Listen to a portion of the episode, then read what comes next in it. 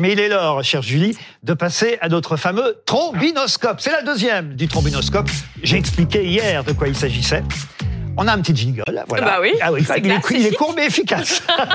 et j'ai expliqué hier à nos téléspectateurs, et merci si vous êtes encore là à nous regarder euh, ce soir, que je faisais euh, comme ça chaque jour un choix totalement subjectif de cinq ou six visages de ceux qui ont fait euh, l'actualité, ceux que peut-être vous avez vus aussi dans vos journaux ce matin. Et on va commencer par quelqu'un qui s'appelle Redouane Faïd. Braqueur multirécidiviste, on connaît bien son visage parce qu'il avait fait le tour des plateaux télé Mmh. pour assurer, pour promettre, pour jurer qu'il s'était rangé. Son procès a lieu en ce moment, euh, procès lié à son évasion spectaculaire, faut quand même le dire, euh, de la prison du Réau en Seine-et-Marne, évasion en hélicoptère. Et il est longuement revenu, euh, Laurent, sur euh, les circonstances de sa fuite. C'était hier. Alors d'abord c'est affreux parce que c'est vrai qu'on a parfois tendance à non pas à rêver mais à trouver ça beau aussi une évasion même s'il s'agit d'un multirécidiviste et d'un braqueur ne serait-ce que cette phrase vous l'avez peut-être vu dans le Parisien ce matin quand l'hélico a décollé je me suis pris le soleil en plein visage comme une sensation de liberté comme un huis clos qui euh, s'ouvrirait à l'infini. Alors il y a cette phrase mais il y en a d'autres qui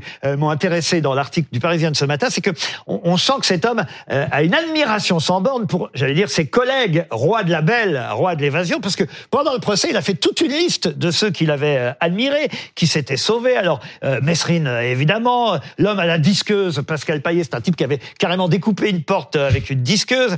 Francis Mariani, lui aussi s'était évadé à plusieurs reprises, même en passant par la sortie grâce à un fax. Il avait envoyé un fax pour euh, tout simplement dire bah, il faut euh, faire sortir euh, ce prisonnier et il avait profité de cette évasion. Et pourquoi je l'ai choisi lui, Francis Mariani, qui est un exemple donc pour notre autre braqueur, c'est parce qu'à un moment donné il s'est fait arrêter et parfois ils ont quand même des mots incroyables les bandits. J'ai pas de fascination, hein, je vous jure pour les bandits, mais quand même on se croirait dans, un, film noir et blanc de la belle époque. À un moment donné on a retrouvé un pistolet dans son coffre et on lui a demandé mais qu'est-ce que fait ce pistolet dans votre coffre? Et Vous savez ce qu'il a répondu? Il a répondu je le promenais. Je trouve quand même que c'est quand même incroyable.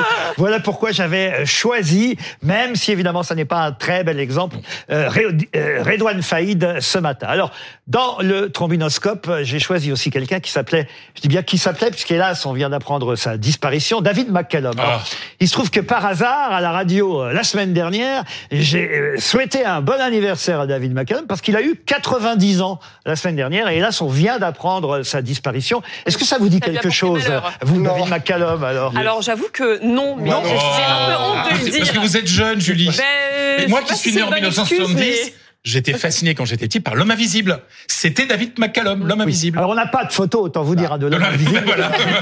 Mais si, alors, parce que c'était très drôle, parce qu'à l'époque, évidemment, il n'y avait pas les trucages qu'on a aujourd'hui. Alors comment il faisait pour faire euh, l'homme invisible? Il lui mettait des bandelettes autour du visage, ce qui fait qu'on a, pendant très longtemps, jamais vu le visage, Non. euh, évidemment, de, cet acteur. Mais il se trouve qu'on l'a vu dans d'autres séries, dans d'autres films, parce que c'est aussi l'homme des agents très spéciaux. Oui. Une série plus récente, là, on le voit, c'est euh, euh, ces dernières années, parce que NCIS. voilà, Ah, vous le connaissez dans NCIS Mais euh, non. Ah, Moi, c'est là, moi, c'est là où je le je connais me pas. suis renseigné pour l'émission, Laurent. Ah ben c'est bien, c'est bien de Je ne l'avouer. regarde pas NCIS. Et, et puis il y a un film évidemment, La Grande Évasion, Ah, avec. Steve McQueen. Avec, Sérieux alors, évidemment, il y a un lien avec euh, le personnage précédent parce que ce film a marqué euh, notre génération. Pardon, je sais pas si vous êtes euh, à peu Bon, pas très loin. pas très loin, Pas bon ça loin. va. Euh, ouf, j'ai cru que j'avais fait une gaffe. mais, mais en tout cas, c'est vrai que la grande évasion avec Steve McQueen, avec euh, Charles Bronson, ça a marqué les esprits. Et David McCallum faisait partie de cette euh, grande euh, évasion. Et, et alors, sur le tournage de la grande évasion, il était déjà marié. À ce moment-là, il s'est marié deux fois, David McCallum. Il y avait Charles Bronson, qui est tombé amoureux de la femme de David McCallum. Et sur le tournage, Bronson a dit à David McCallum, je vais épouser ta femme. Et cinq ans plus tard, il a effectivement piqué la femme de David McCallum. C'est horrible. Elle est partie oui. avec Charles Bronson. C'était une autre Il a rien grande... dit. David McCallum a rien dit. Il a laissé faire le Mais, truc. mais tu as vu, tu, C'était tu- le bon, destin. À, à Charles Bronson, on ne, Voilà, ça. exactement. on ne lutte pas contre Charles Bronson. Et, et- et c'était la deuxième grande évasion du film, l'épouse de ce pauvre David McCallum qui vient de décéder à l'âge de 90 ans. Et David McCallum faisait de la musique aussi. Il avait une grande carrière dans la musique Oui. avant d'être acteur. Et il y a une chanson très connue de Dr. Dre et Snoop Dogg que vous connaissez tous, qui s'appelle The Next Episode, qui est un sample. Si, tu la connais pas. Moi, moi, moi, je les connais. Qui est un sample de David McCallum. Et en fait, quand vous allez écouter, vous allez faire Ah, Ouais. bah oui. Et euh, c'est une musicalité jazz, c'est vachement bien. je. Le nom suivant dans mon trombinoscope, peut-être vous ne le connaissez pas encore parce que il est dans les journaux depuis peu. Il s'appelle Stéphanos Kasselakis. Alors il est grec et c'est lui qui dirige maintenant euh, le parti de gauche d'opposition, euh, évidemment euh, en Grèce. On ne s'y attendait pas parce qu'il était quasi inconnu il y a encore euh, quelques semaines. Vous en savez plus sur ce grec Mais qui oui, apparaît dans les bah, journaux. c'est vrai qu'il a un, un destin hors du commun. Euh, Stéphanos Kasselakis, ex-trader de Goldman Sachs, il a plutôt une bonne tête. Euh, on le voit ou pas? Non, on le voit pas. La, la On va le voir, tête on va de, le voir. de Kasselakis. Élu donc ce dimanche à la tête du sur parti de Instagram, gauche. surtout, hein. Pourquoi Ah oui, Pourquoi Ah bah sur, sur Instagram, il est en bras de chemise comme ça, il pose, on a l'impression, c'est vraiment le, le, le beau gosse hollywoodien avec une pas mâchoire carrée. Mais c'était un peu la même chose. Pas le physique, on avait dit pas le physique. Non, non, mais Ah, là, lui, c'est à Il a Alexis des gros muscles et Mais tout. bien sûr. Enfin d'ailleurs c'est un peu c'est un peu son héritier. Alors cela dit effectivement euh, Stéphanos Kasselakis. Il va falloir apprendre son nom. Hein. va Ça falloir apprendre son nom. Et il a fait toute une partie de sa carrière aux- États-Unis et il revendique même euh, eh bien cette mentalité américaine, ce qui est quand même assez surprenant pour un Mais le parti. plus surprenant, ce euh, n'est pas ça, et c'est ce sur quoi évidemment la presse euh, s'attarde aujourd'hui, ne serait-ce que dans le journal La Croix, il y a tout un portrait aujourd'hui de, de, de ce garçon, parce qu'il est homosexuel, il ne s'en cache pas, et, et il a gagné malgré tout les élections de son parti, alors que là-bas, en Grèce, le mariage entre personnes du même sexe est interdit, et évidemment, la religion, l'Église orthodoxe interdit euh, l'homosexualité. Mieux, même euh, les Crétois, qui sont plutôt euh, conservateurs et qui ont participé à l'élection, ont quand même voté majoritairement pour ce garçon. Je l'ai choisi parce que je me suis dit, avec la, la polémique qu'on a en ce moment sur les chants de supporters, ne serait-ce que, on en a parlé ici même hier soir au Paris France, mais il y a quand même des bonnes nouvelles. Quand même, les, les choses changent, les choses changent, et ça, euh, cette euh, information-là, donc vous n'êtes pas d'accord Non, non, non, si, si, sur, sur la question de Voyez le l'homosexualité. côté positif des choses. Non, mais ça, c'est vraiment, effectivement, le, le verre à moitié plein. Après, euh, moi, je suis désolé, mais c'est plutôt un candidat de la droite de Syriza, donc, euh, ce, Ah oui, alors ce- vous, vous placez politiquement. Ah bah oui, mais, mais, mais Il c'est est vrai. passé à gauche pour toi. Enfin, Bah oui. mais le type, le type était trader. Il a gagné beaucoup d'argent. Oui, et mais maintenant parce il que, se rachète en fait, en face de lui, il y avait des gens très bien. En face de lui, il y avait des gens très hein. bien. Il y avait notamment une femme qui se présentait contre lui, qui représentait plutôt l'aile gauche de Syriza. J'aurais préféré que ce soit elle qui gagne plutôt, plutôt que lui, mais. Vous êtes je suis jamais quand même- content, Pablo. Je, je suis pas, voilà, non, mais c'est pas mal, c'est pas mal, effectivement. Après, Puis, les, droits, les droites de Syriza, c'est quand même très à gauche. hein. Ouais. Enfin, Euh, Alexis Syriza, Tsipras a été élu, Louis, été élu en, en 2015. Il a fait une politique d'austérité euh, dont la droite n'aurait pas rêvé. hein. Exactement. Mm.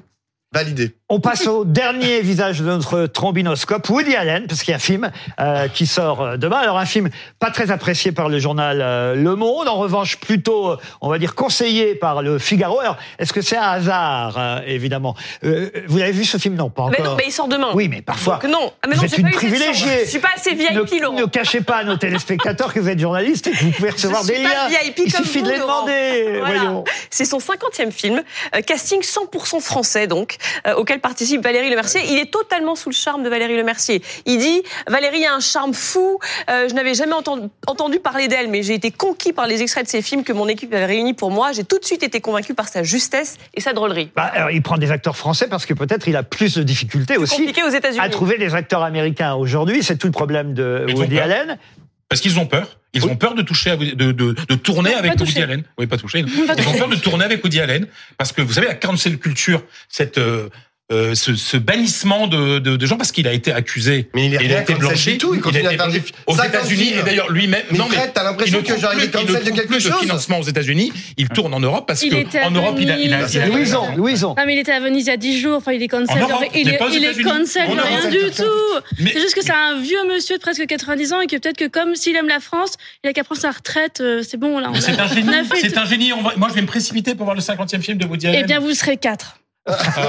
Je suis pas certain. Je suis pas certain. Un, un mot euh, Non, en, plus, c'est assez extraordinaire parce que demain sort aussi le film de Luc Besson. Donc on a Luc Besson, Woody Allen, il manque plus que Roman Polanski. Et Bientôt, c'est bon, on a tout. On a le, le combo gagnant de. Il de n'a jamais été poursuivi, Woody Allen. Non, mais si il vous a voulez- toujours démenti. Et, et- et Luc Besson, pareil, a été blanchi par la justice. Tout Il a un monde a été blanchi. Donc il faut Non, même mais juste, faut moi- accepter quand même ce que la justice décide. voilà. Tout à fait, vous avez tout à fait raison, mais après qu'on ne me parle pas de cancel culture. Tous ces Aux États-Unis, aux États-Unis, il est États-Unis. cancellé. Bah oui. Bah, c'est génial parce parce que l'industrie du cinéma Voilà. est mondiale. Ben non. Donc, et d'ailleurs, genre, il, il là, a déclaré dans une interview récente, C'est pas- maintenant, je suis un réalisateur européen, et c'est tant mieux C'est assez nous. intéressant ce qui se passe ici entre euh, vous deux, parce qu'au fond, euh, c'est pour ça que j'avais choisi euh, Woody Allen. On se rend bien compte que les critiques d'un film de Woody Allen aujourd'hui, elles dépendent pas forcément de la qualité du film. Le Figaro, c'est, je pense, parce qu'ils sont plutôt d'accord avec vous Très sur, bon le, journal. sur le fait que Woody Allen puisse encore tourner, et Le Monde, parce qu'évidemment, ils font un peu, journal. ils font un peu la fine bouche sur le fait que Woody Allen soit dans la possibilité de tourner encore chez nous. Ça montre bien que c'est pas la qualité du film qui est jugée, mais euh, le parcours de son réalisateur.